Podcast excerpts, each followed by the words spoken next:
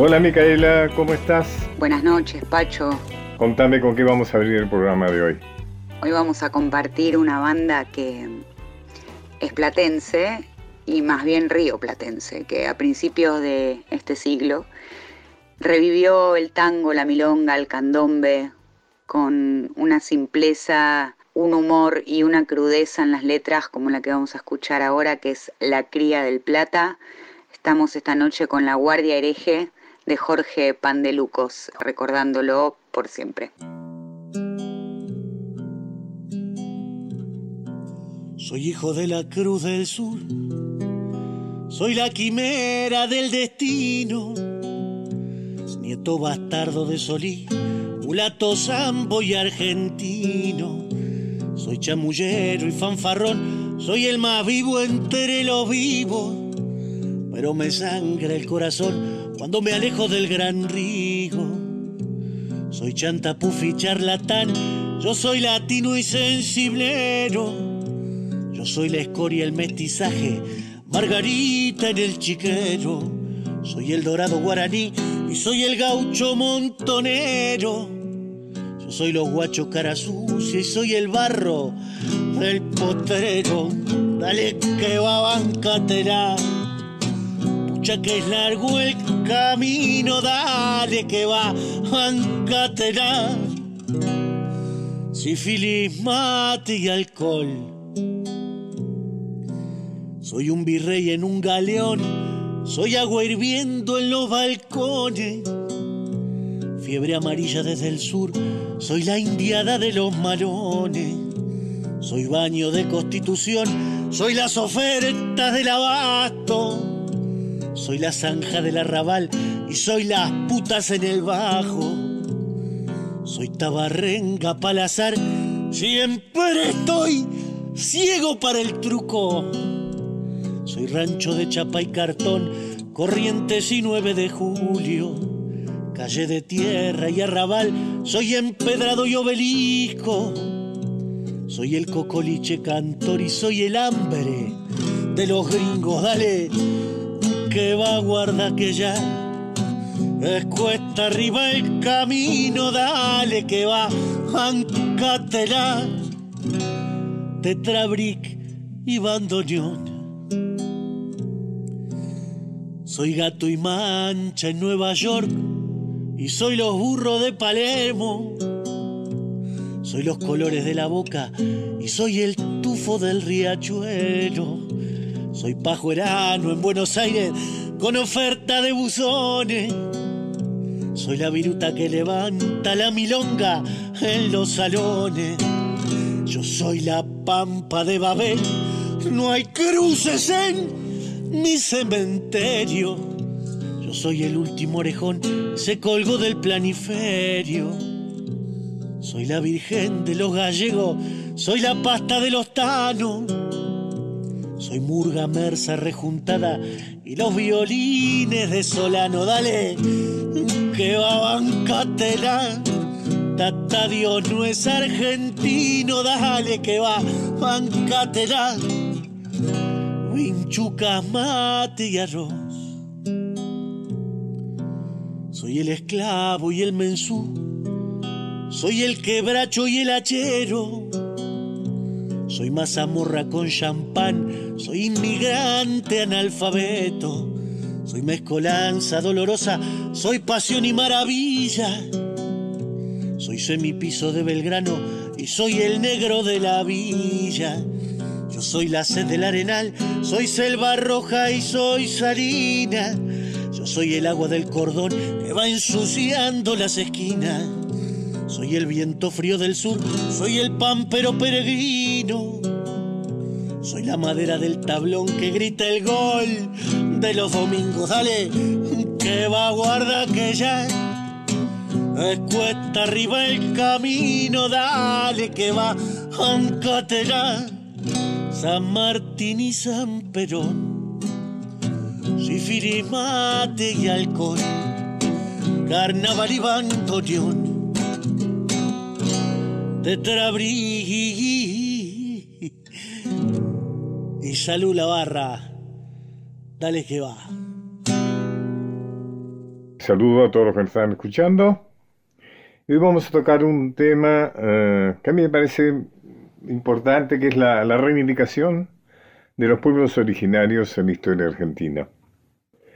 Eh, como corresponde a, la historia liberal, que es la que nos han contado y enseñado siempre, que es una historia oligárquica, elitista, eh, antipopular, es, del revisionismo histórico, una de las eh, vetas, digamos, que trabaja es justamente la reivindicación del papel de los sectores populares, entre ellos los pueblos originarios en nuestra historia. Empecemos por el principio principio. Y fíjense cómo ya desde el inicio ya se nos muestra a los pueblos originarios con un color negativo.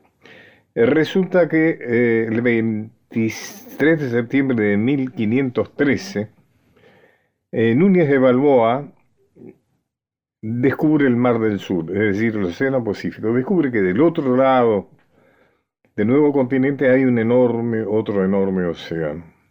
A partir de allí, una de las exigencias que se planteó la corona española fue encontrar el paso interoceánico, es decir, insistiendo en su original intención de llegar a las Indias. el encargado de eso fue el piloto mayor del reino, Juan Díaz de Solís, que en 1513 es enviado a la América Meridional con una expedición financiada por los reyes de España. Pero a Solís no tuvo la misma suerte que Cortés. ¿Cuál es la suerte que tuvo Hernán Cortés? Que los aztecas estaban convencidos de que en algún momento iban a llegar dioses desde el mar.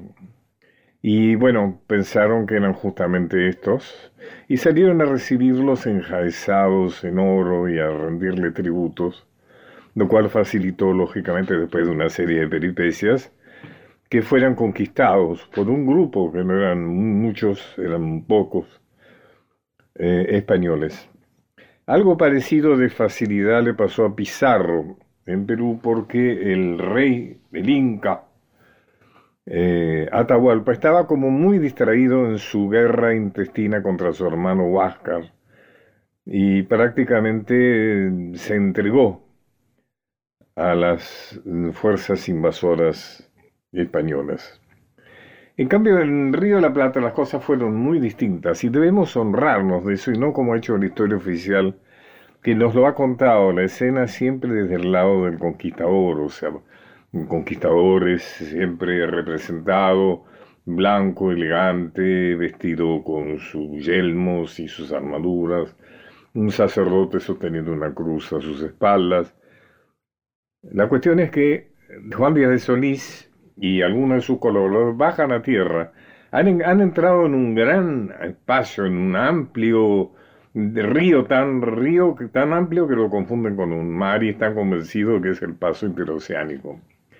Descienden entonces en una de las orillas del Mar Dulce, justamente así lo llamaron, nuestro río de la Plata, tentados por los eh, indígenas con uh, bebidas y alimentos que por supuesto después de el eh, mm, muy exigido, calvario viaje por mar desde Europa era sumamente atractivo. La cuestión es que según la historia que nos cuentan, unas bestias con forma de seres humanos se abalanzaron sobre ellos y los mataron, supuestamente los despedazaron y se los comieron.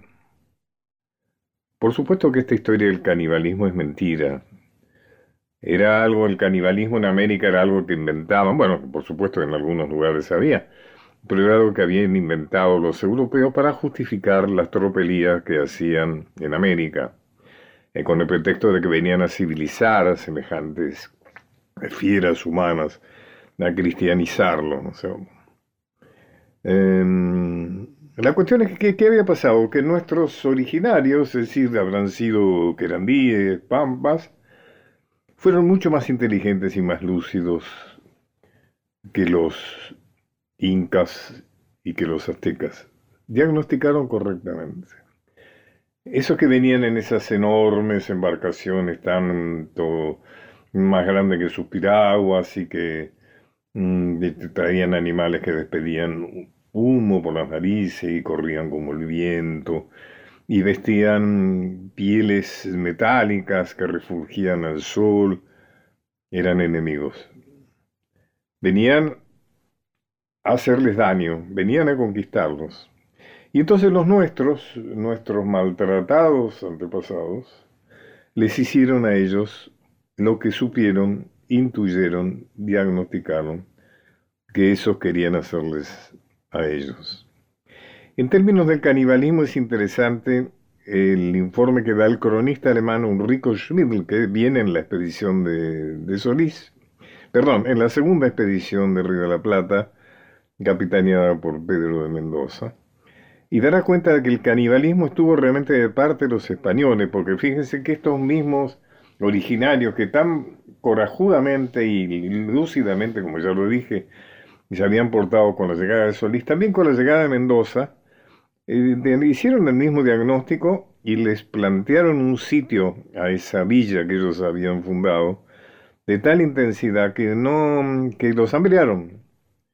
Y tal es así que tres españoles, cuenta Ulrico Schmidt, habían hurtado un caballo y se lo comieron. Más adelante dirá, se los condenó a estos y colgó de una horca, ni bien se los había ajusticiado, y cada cual se fue a su casa Aconteció en la misma noche por parte de otros españoles que ellos han cortado los muslos y unos pedazos de carne del cuerpo de los ahorcados, ¿no? Y los han llevado a su alojamiento y comido. También ha ocurrido que un español se ha comido a su propio hermano muerto, etc. Fíjense de qué manera el canibalismo estuvo del lado de los españoles y no del lado de nuestros originarios. O sea que Fíjese que esta es la manera cuando en los colegios, en la escuela nos empiezan por contarnos las historias de la conquista. Esta es la manera que entra en nuestra mente los pueblos originarios. Entran así como bestias feroces que se comen a, los blancos, a los, a los como uno, diríamos, ¿no? Eh, y bueno, a partir de ahí sigue todo, digamos, la historia, esta la historia eh, de, grandes hombres, entre comillas, ¿no es cierto?, en que las cosas las deciden los, eh, los, ricos, los poderosos, parecería que las guerras se libran entre los generales, ¿no es cierto? Y que no, bueno, están los soldados que combaten, los soldados que mueren, ¿no? Los soldados que ponen el pecho. Y esos son en, una parte muy significativa los pueblos originarios y también los afrodescendientes. Una hora transitando los caminos de Pacho O'Donnell. Hasta las 24 por Nacional.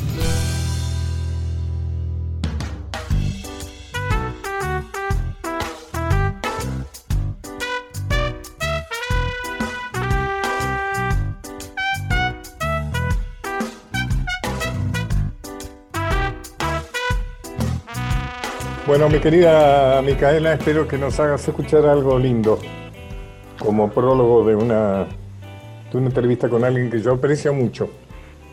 He visto varios de sus espectáculos y él vive fuera de Buenos Aires y cada vez que viene, que me entero que anda por acá cerca, trato de ir a, verlo y a escucharlo.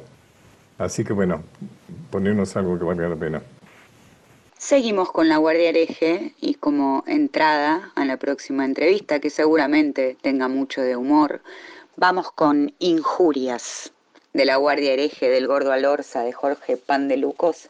Vamos con este temazo.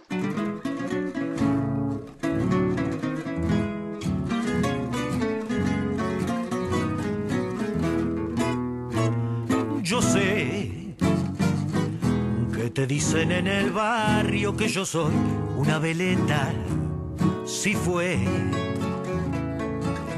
El buchón del panadero, ya le voy a ir a agarpar a ese decirle que en él un supermercado coreano hice un cambio de etiquetas y que en un cacheo en el Walmart me encontraron un paté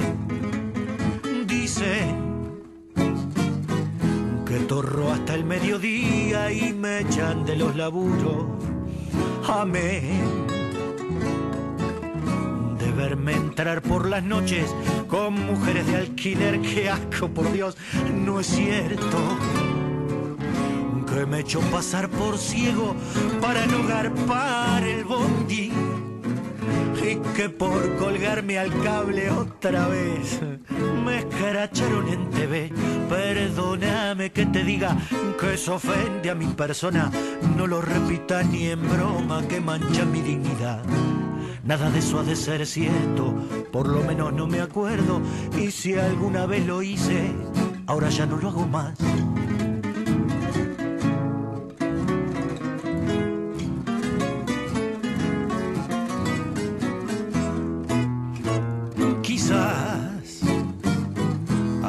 Vez distraído firme un cheque, paño nuevo será. Tanta cosa en la cabeza, tanto agobio, tanto estrés por ser. Me dio lerdo pa' las cuentas, me cerraron la tarjeta. Y ahora ayudo a jubilados, mira pa' que veas, eh, cobrándole por poder de pelota a los vecinos que me injurian por envidia. Yo soy un muchacho macanudo, che. Todo esto es un complot. No es cierto que para no pagar los peajes me he comprado una sirena y que con la panza llena de algún bar me han visto echar a correr. Perdóname que te diga que eso ofende a mi persona. No lo repita ni en broma que mancha mi dignidad. Nada de eso ha de ser cierto, por lo menos no me acuerdo. Y si alguna vez lo hice, ahora ya no lo hago más. Nada de eso ha de ser cierto, por lo menos no me acuerdo. Y si alguna vez lo hice, difícil, pero te juro, mira, ahora ya no lo hago más. Pacho O'Donnell está en Nacional, la radio pública.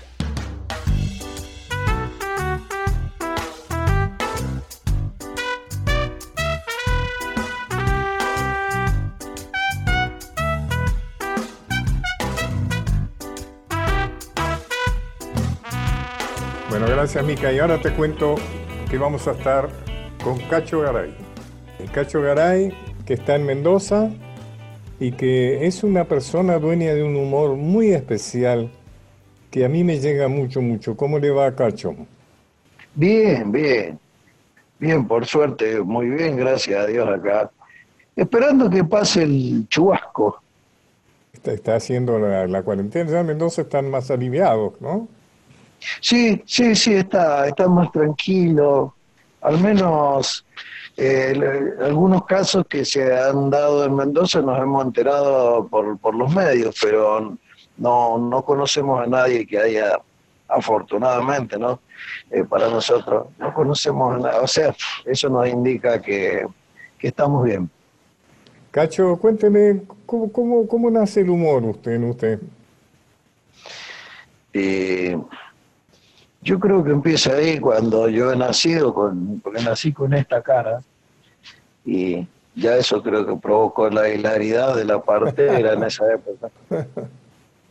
Y mi papá, mi papá ya, ya, ya, no está pero era un hombre muy serio, un campesino, un peón rural. De hecho, yo he sido peón rural siempre. Después he sido camionero, Fui el herrero de mi pueblo, fui aprendiz y después fui el herrero. Y, bueno, y mi, papá era, era un hombre un hombre muy serio, muy serio, pero tenía un humor, un humor eh, exquisito, diría.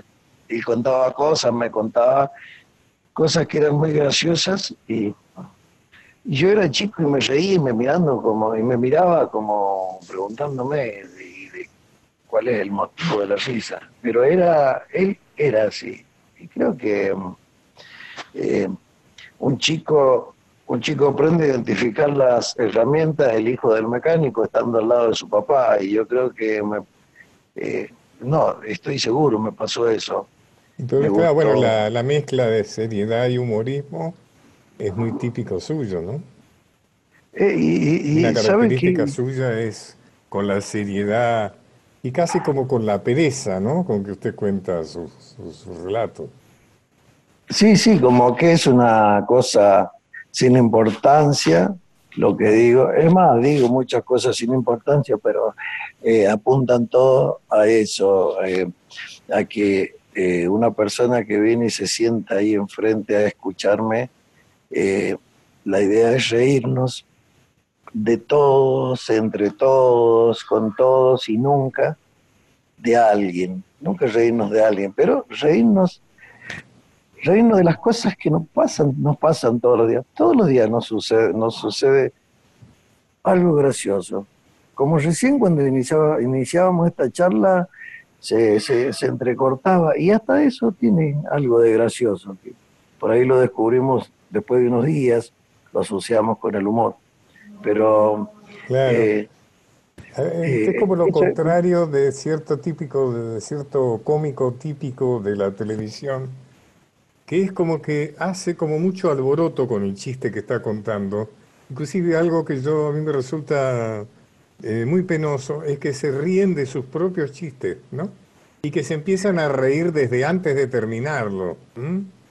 Y a veces, eh, en fin, estoy hablando de pecados, ¿no? Para mí, del humorista. A mí me importa mucho el humor, escrito sobre el humor.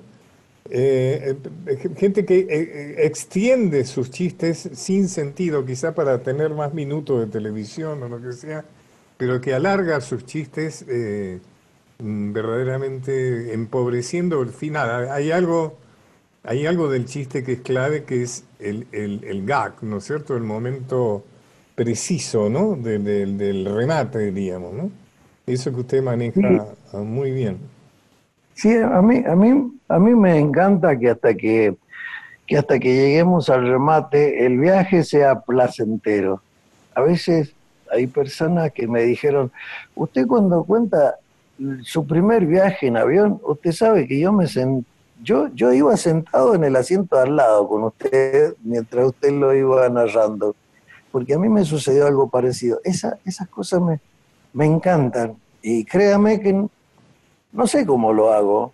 Yo digo lo que es, lo que se me ocurre y como, como lo he vivido, y hay cosas por ahí, cuento cosas que todavía no las he vivido, pero me imagino cómo serían. Eh, y me divierte, me divierte mucho, me divierte mucho que la persona esté enganchada en la historia. Por ejemplo, a veces, a veces llego a un remate y descubro que he hecho dos o tres remates antes de terminarlo, pero eh, esto no, no, es una crítica para nada, porque hay, hay algunos que cuentan un chiste y se ríen ellos y contagian esa risa, pero hay otros que no, no es lo mismo. Eh, por ejemplo, hay un muchacho que eh, lo conozco, nos hemos hecho amigos así de la vida, Rodrigo Vagoneta, a mí cuando lo escucho Rodrigo Vagoneta no me casi que ni me interesa el remate, me divierto mucho con su cara, con sus gestos, con sus carcajadas. Él, él, es, gracioso, es simpático, pero por ahí, como, como usted bien dice, alguien cuenta un chiste y su propia carcajada no deja escuchar bien el remate, y a veces me parece que es como, como subestimar al público mandándole una señal, este es el momento en que hay que reírse. lo veo así como esos aplausos, esas risas. ¿Usted sabe? ¿Cómo se llama lo suyo, Cacho? Yo no sé, yo no sé si llamar chiste, chiste lo que usted hace. Me parece que lo suyo no es un chiste. ¿Cómo prefiere llamarlo usted?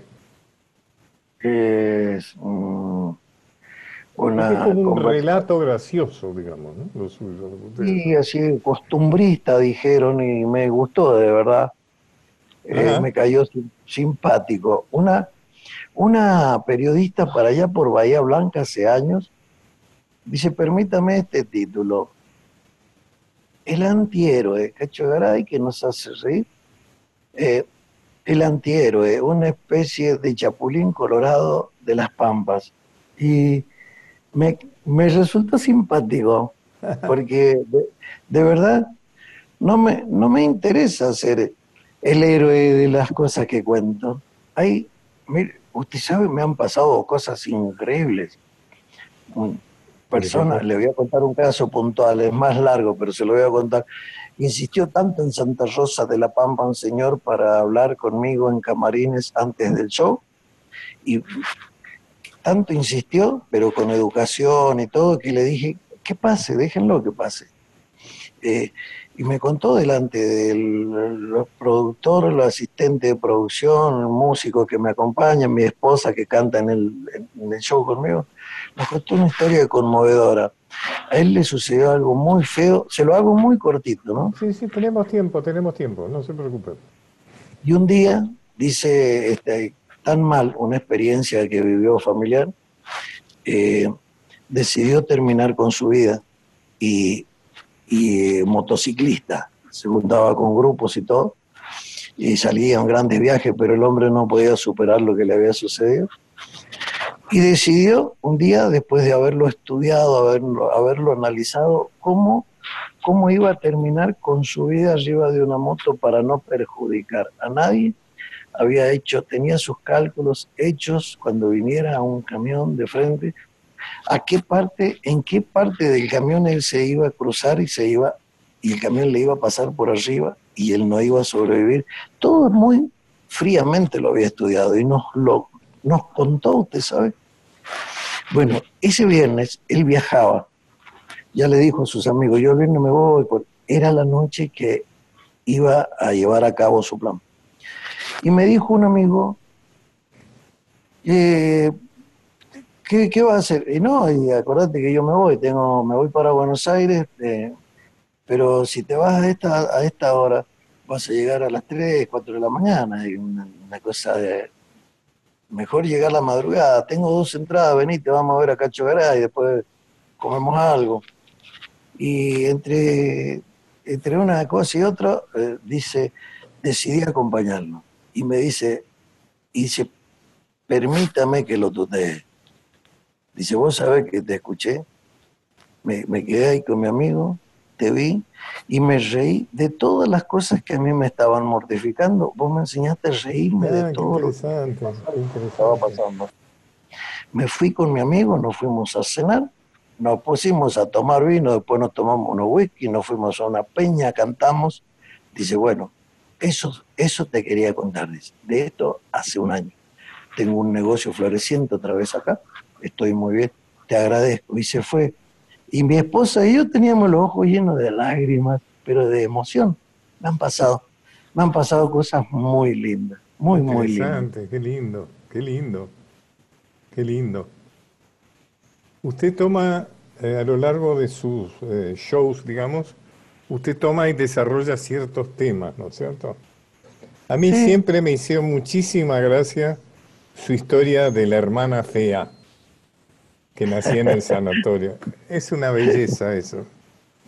Es una belleza, no, no, no. Veo que hay cosas, por supuesto que he escuchado bastantes cosas más de usted, pero esa, su historia de la hermana fea y el sanatorio es bellísimo. Cuénteme un pedacito por lo menos de eso.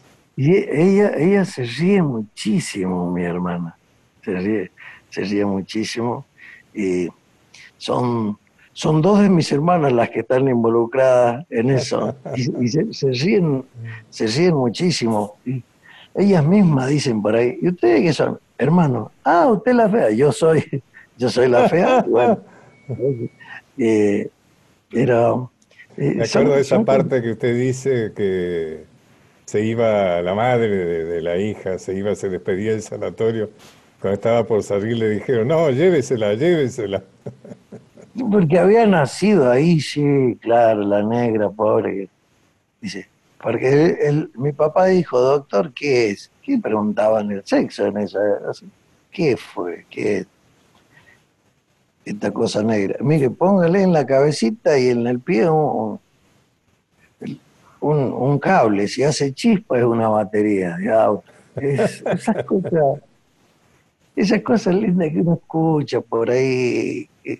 Eh, eh, y bueno, para incorporarla y a la, a la gente le gusta reírse. Siempre, a mí me impresiona cuando, fui, cuando voy a ver sus espectáculos, que cuando usted entra al escenario la gente ya se ríe. Eh, esa, es la, forma que usted entra al escenario la gente ya se empieza a reír, ¿no? Es como una complicidad, ¿no? Pero es la predisposición también de las personas porque vio que una persona va a un teatro a ver a Norma Leandro, a Alfredo Alcón, a China Zorrilla, va preparado a Graciela Borges para todos ese tipo de emociones, ¿no? Para un, una lágrima, una reflexión, una alegría. Y cuando van a ver un espectáculo de humor, la gente va totalmente dispuesta a reírse. Y eso, eso hace que, que el protagonista principal sea siempre el público, porque vinieron a reírse y por ahí, eh, por ahí yo canto y si canto mal, la gente creerá que yo ensayo para cantar mal. Y no, sí. Cuénteme cuáles son sus próximos, eh, sus proyectos, cuáles son sus próximas eh, apariciones. y nosotros teníamos comprometidas o, pactadas, ¿no? Mis, productores, muchas funciones para este año. Pero bueno, como, con todo esto que pasó y está sucediendo todavía. Eh, ahora, el 26 hago un, yo lo leí, se llama streaming, streaming, ¿qué dice? Streaming se dice, pero no, en realidad no sé cómo, cómo se pronuncia, streaming, streaming, esa cosa, el 26 por Platea Net. Por Platea Net. Mm. Sí, y bueno, para mí son experiencias experiencia nueva. anunciamos entonces el 26 en Planet por streaming, ¿no es cierto? Por Instagram. Sí, a las 21 horas. Así que ahí lo, lo, lo, volveré a ver. Gracias por estos minutos. ¿eh? bueno, también usted, muchísimas gracias. Mi admiración y mi afecto. También, también. Lo voy a ver el 26 y después le voy a mandar un, un mensajito contándole que, cómo, qué me pareció. Muchísimas gracias. Es un halago. Tenemos en mi casa, le decía, soy hombre de un solo libro, pero soy curioso. Eh, y, ahí, por ahí le va a llegar una foto, una foto mía a través de algún medio, no sé, ya veo cómo hago para hacerse llegar, donde hay algún libro que usted me ha regalado autografiado, pues, como presidiendo eh, esta biblioteca. Muchas gracias, Cacho, Cacho. Un saludos a su señora, ¿eh? Gracias. gracias, Un placer. Muchas gracias. Los caminos de Pacho O'Donnell. Hasta las 24. Continuamos con Los caminos de Pacho O'Donnell.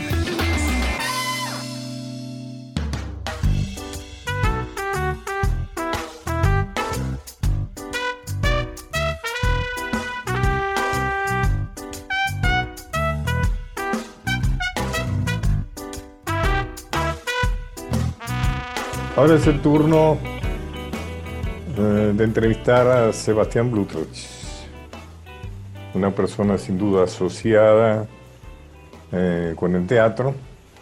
Bueno, hay mucho para conversar con él. ¿Cómo estás, Sebastián?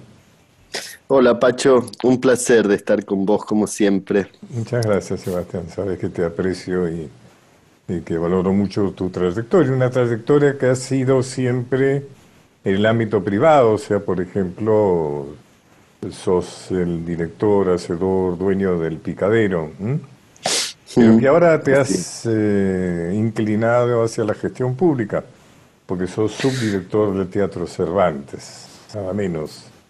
Así que bueno, contame un poco cómo, cómo es una y otra experiencia para vos. A ver, más precisamente soy asesor de producción y de contenidos artísticos en el teatro eh, Cervantes en el Teatro Nacional. La verdad que es un, honor y una especie de también de, coronar un recorrido de trabajo bastante diverso dentro del teatro, como vos bien decís, dentro del espacio privado, pero yo comencé mi carrera en España con mi madre, con Ana Gelín, En España se trabaja mucho eh, con, con, subvenciones y, con mucha coproducción entre lo público y lo privado, por lo tanto ahí ya tuve mucho conocimiento del funcionamiento de los teatros públicos, tanto del Teatro Español como en el Ayuntamiento de Madrid o el María Guerrero como Teatro Nacional y tantos otros. Y en el año 96 eh, regresé a la Argentina y en el año 2012 reabrí el picadero después de, de mucho recorrido también. Eh, también me tocó estar como presidente de ADET, que creo que ADET es la Cámara de Empresarios y ahí es el primer lugar donde volqué bastante de mi vocación de servicio, digamos, de trabajar para la comunidad teatral. Después pasé por el Fondo Nacional de las Artes como director de artes escénicas, como una primera experiencia en la gestión pública y ahora muy honrado de acompañar a Tristán Bauer y a, y a Rubén Daudia en en el Cervantes y sobre todo Alberto Fernández desde en la gestión del país y desde el pequeño lugar que nos toca desde la cultura. El haber dicho que eras vicedirector, ¿fue un error mío o...? es un error, sí, no hay ningún vice, no hay vicedirector. Está Rubén de director y yo soy un asesor que es un puesto que, no existía porque es un asesor con, con, trabajo diario en el edificio cuando se podía, ¿no? Con una dedicación prácticamente plena al Cervantes y rearmando los equipos del picadero para, para poder cumplir con, tanta exigencia. Este, estás manteniendo las dos tareas, digamos. Sí, en verdad, eh, la verdad que la pandemia fue muy disruptiva en todo, muy disruptiva y nos lleva a situaciones extremas, con lo cual hay que redoblar el esfuerzo en todo sentido. Pero antes lo que había hecho fue sumar eh, una persona eh, de capacidades para que se ponga al frente del teatro, siempre con mi mirada, de, me refiero al picadero, y yo poder dedicar y armar equipo en el Cervantes, ya que la tarea es, es muy grande y un desafío muy fuerte. Sé que Pero me parece que Armando un concurso, ¿no es cierto?, de obras. Eh, mm. me parece que está dedicado a tratar de paliar la, la, situación, pésima situación de la gente del teatro a raíz de la pandemia. Así es, cuando el, desde la pandemia en el Cervantes tuvimos tres ejes. El primero fue poner el taller de vestuario a realizar barbijos o tapabocas, que eso fue inmediato. y después hicimos todo lo que es eh, el canal online y generamos contenidos actuales armando detrás de escenas. Y a partir de esos detrás de escena pudimos generar contratos a partir desde abril. Desde inmediatamente que tenemos la pandemia generamos contratos para, para los detrás de escena, para los autores, directores, escenógrafos, iluminadores, actores, actrices y todos los que participaron eso fueron alrededor de unas 150 artistas por mes, son contratos pequeños, pero que han servido y que sirven de alguna manera también para suplantar la falta de legislación sobre lo que hay en, todo lo que son plataformas y streamings, ¿no? Que, tan de moda está hoy. Y después sacamos un concurso. No, pagan, no pagan, digamos. Por ahora no, por ahora no, pero hay. ¿no es cierto? Creo que Puenzo ya presentó desde el Inca algún proyecto. Me parece que, esto va a acelerar los tiempos de, encontrar una regulación, ¿no? Una regulación lógica. Obviamente todo eso lleva mesas de trabajo de todas las partes, pero me parece un poco que para que... la gente entienda. Lo que estás diciendo es que, por ejemplo, Netflix proyecta películas o series argentinas, pero no paga, ¿no? Por la por la No paga derechos de imagen, ¿no? Eh, y todo lo que sucede en YouTube tampoco paga. Eh, entonces, eh, lo que está sucediendo, los artistas, por una reacción muy generosa, porque es propia del medio artístico, apenas vino la pandemia, todos salieron a compartir sus contenidos online, pero de manera gratuita. Y después eh, nos fuimos dando cuenta que se van quedando sin herramientas para poder generar su sustento, ¿no? Entonces, yo siempre digo, el mundo ideal sería el siguiente, a ver si lo puedo sintetizar para un teatro nacional. Grabar las obras con una buena calidad, una vez que termina la vida del teatro en vivo y presencial, tener una biblioteca donde cualquiera puede ir a consultar esos contenidos y, y, que eso esté regulado y los actores cuando la gente vea esos contenidos cobren a través de Sagay, los autores a través de Argentores y cada uno por Eso es lo que se está haciendo, bueno, de alguna manera en la televisión, ¿no es cierto? La televisión abierta. Bueno, eh, en, la televisión ya está, las plataformas es un trabajo que queda, queda muy pendiente y también ponen, pone en duda una situación que las plataformas y han sido grandes ganadores en esta pandemia, mientras que toda la actividad en vivo han sido los, los grandes perdedores y queda muy claro que las plataformas se nutren del talento de quienes hoy están parados y sin posibilidades de ingresos.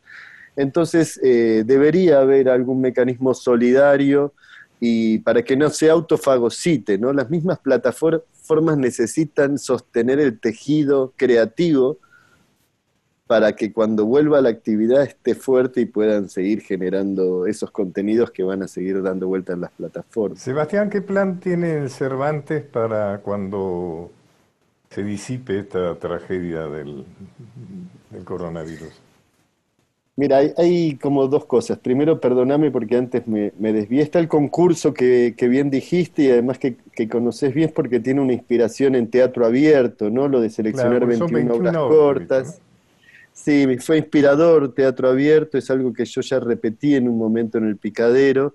Me parece que el, que el elemento de las obras cortas nos permiten eh, poder contratar la mayor cantidad de agentes de la cultura o del sector eh, en, menos tiempo, en una época donde no hay ningún contrato a la vista para, para los actores, los directores, claro. Yo me acuerdo de mi obra para teatro abierto que se llamaba Lobo Estás. Creo que tenía cerca de 26 o 28 actores. Sí, eso, eso siempre recuerdo, que tu obra de teatro abierto tenía un montón de personajes. Sí, y un jovencísimo Lito Vitale de 20 años hizo la música. Sí.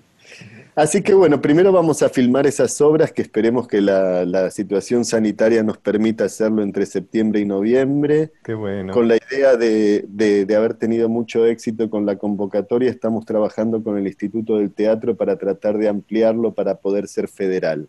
¿Podemos convocar o está cerrado ya la inscripción? No, no, ya está cerrado. Entraron 1.540 textos, una barbaridad. Tuvimos que qué maravilla, sí, es, una, es una mezcla de alegría y tristeza porque no podemos dejar de pensar que se presentaron tantos ante la gran dificultad que hay y las pocas opciones que hay, ¿no? Pero eh, también habla de la pujanza de, la cantidad de autores. Lo que pasa es que eso es lo bueno de los concursos, que de alguna manera si bien no, no se, se terminan obras, salen del cajón obras, se definen eh, vocaciones, en fin, no, no, el concurso bien convocado, por decirlo de alguna manera, no se agota solamente eh, en los premios, en las obras premiadas, sino Tal que cual. tiene una serie de consecuencias positivas. Tal cual, y por eso creo que este concurso desde ese punto de vista es exitoso. Estamos trabajando con el Instituto del Teatro para tratar de ampliar las obras y elegir 12 obras más para poder filmar en las diferentes regiones del país y tratar de, federalizar eh, las filmaciones y los elencos y también de seleccionar eh, más obras con algún premio o alguna mención del jurado. Y como me decías, ¿cómo viene después de la pandemia? Y bueno, viene un año que viene complicado en el sentido de que, de que tenemos muchos compromisos que no pudimos ejecutar este año, que son compromisos Había una programación ya, ¿no? Había una programación comprometida por, por la gestión anterior, pero no deja de ser un compromiso del Teatro Nacional y por lo tanto hay que honrarlo. Y además hay muy buenos artistas en esos compromisos, así que Estoy tratando de armar una agenda nueva, suponiendo que desde enero van a estar los teatros abiertos y ojalá podamos meter todo lo, pendiente y, e intentar producir al menos una obra más por cada una de las salas. Vamos a tratar de ampliar el presupuesto en cuanto a lo federal, recuperando el Cervantes en las escuelas, el Cervantes en los caminos, que son dos programas que no estaban funcionando. Y en algún momento dirigí el Teatro Cervantes. O ¿Mm? sea, este, yo siempre digo que una de mis, si alguien quiere hablar bien de mí, una de las pocas cosas podría decir que a pesar de haber tenido en algún momento de mi vida todos los teatros oficiales, ¿Mm? tanto los, los de la ciudad de Buenos Aires como el Cervantes, nunca se presentó una obra mía en un teatro oficial. Y me acuerdo que cuando se, proponía, cuando yo estaba a, cargo de, como ministro o secretario de Cultura, siempre desalentaba todos los proyectos de presentación. Y en algún momento yo dirigí el Teatro Cervantes, provisoriamente siendo secretario de Cultura. Y siempre recuerdo, bueno, ahí hicimos, me acuerdo, El Relámpago, hicimos, dirigió Augusto Fernández, dirigió Alberto Ure. Fue una experiencia donde recuerdo con mucho afecto a la gente del Cervantes, ¿no? a los mm. trabajadores del Cervantes. Eh, realmente eh, lo hacen muy bien, con mucho amor y con mucha eficiencia. No sé si tenés la misma opinión. Mira, es una comunidad muy grande, eh, creo que sí, eh, estoy de acuerdo con vos, y también siento que ha sido muy bastardeado, sin fundamentos, eh, la conflictividad que, pueda tener el Teatro Cervantes, creo que, que la conflictividad o la dificultad es manejar cualquier institución o llevar adelante una institución eh, incorporando a quienes forman parte. ¿no? Si alguien está abierto y, tiene el convencimiento de, explicar, de, contar el proyecto, de entusiasmar a quienes están trabajando, es mucho más fácil eh, llevar las cosas adelante. Creo que esa es la dificultad. La gente es, eh, por sobre todas las cosas, es gente que ama el teatro y que, y que ama su profesión. Así que la motivación y, sentir que es un proyecto común es fundamental para el buen destino. Y que ha pasado gestiones excelentes y gestiones pésimas, que ha pasado todo, todo, todo, todo un espectro ¿no? de, situaciones.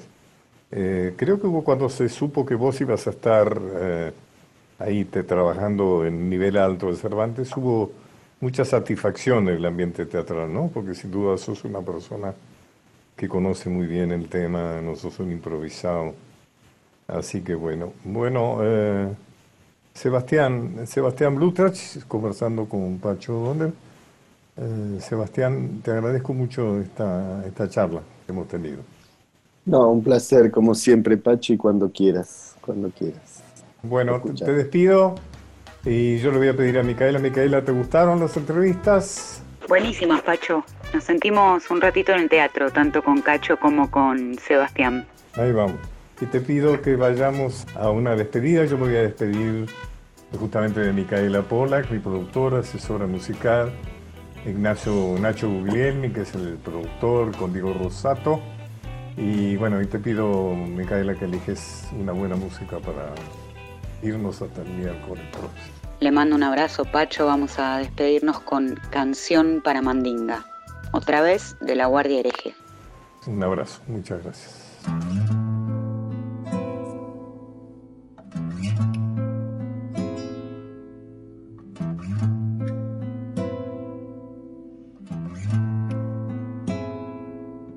Tarde para dormir, temprano para madrugar, basura sin sacar, la pelo pincho con verdín, no sé si soy feliz o algún boludo alegre más. El tango me hizo así, el tango me hizo así. La muerte hace toples y tiene página en la web. El diablo está en el bar, mostrando el diente de latón. Fíjate cómo estoy. Los videogames me hicieron peor como una maldición. Mandinga, escucha esta canción.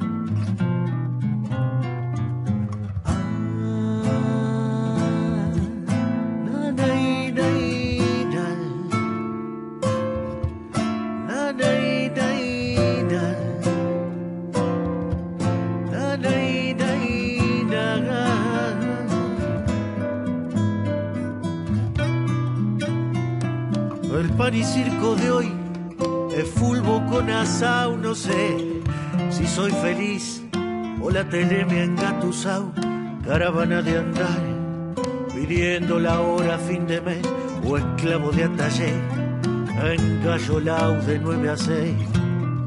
Haceme el verso aquel del bien que triunfa sobre el mal, haceme creer que no es verdad, que Hollywood se equivocó, el tango me hizo así jodido para empaquetar, sacame el berretín, que mandinga nos cagó. Na, la na, na, na, la na,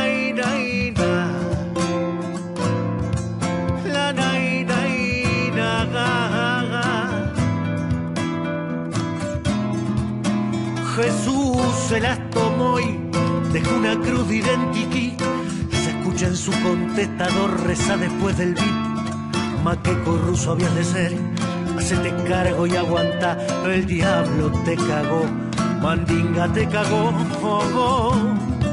Hagamos como si el Titanic no se fuera a hundir, servime de chupar, pásame a Nader Che hagamos como que Mandinga no está en el rincón, sonriendo al escuchar, mostrando el diente de latón.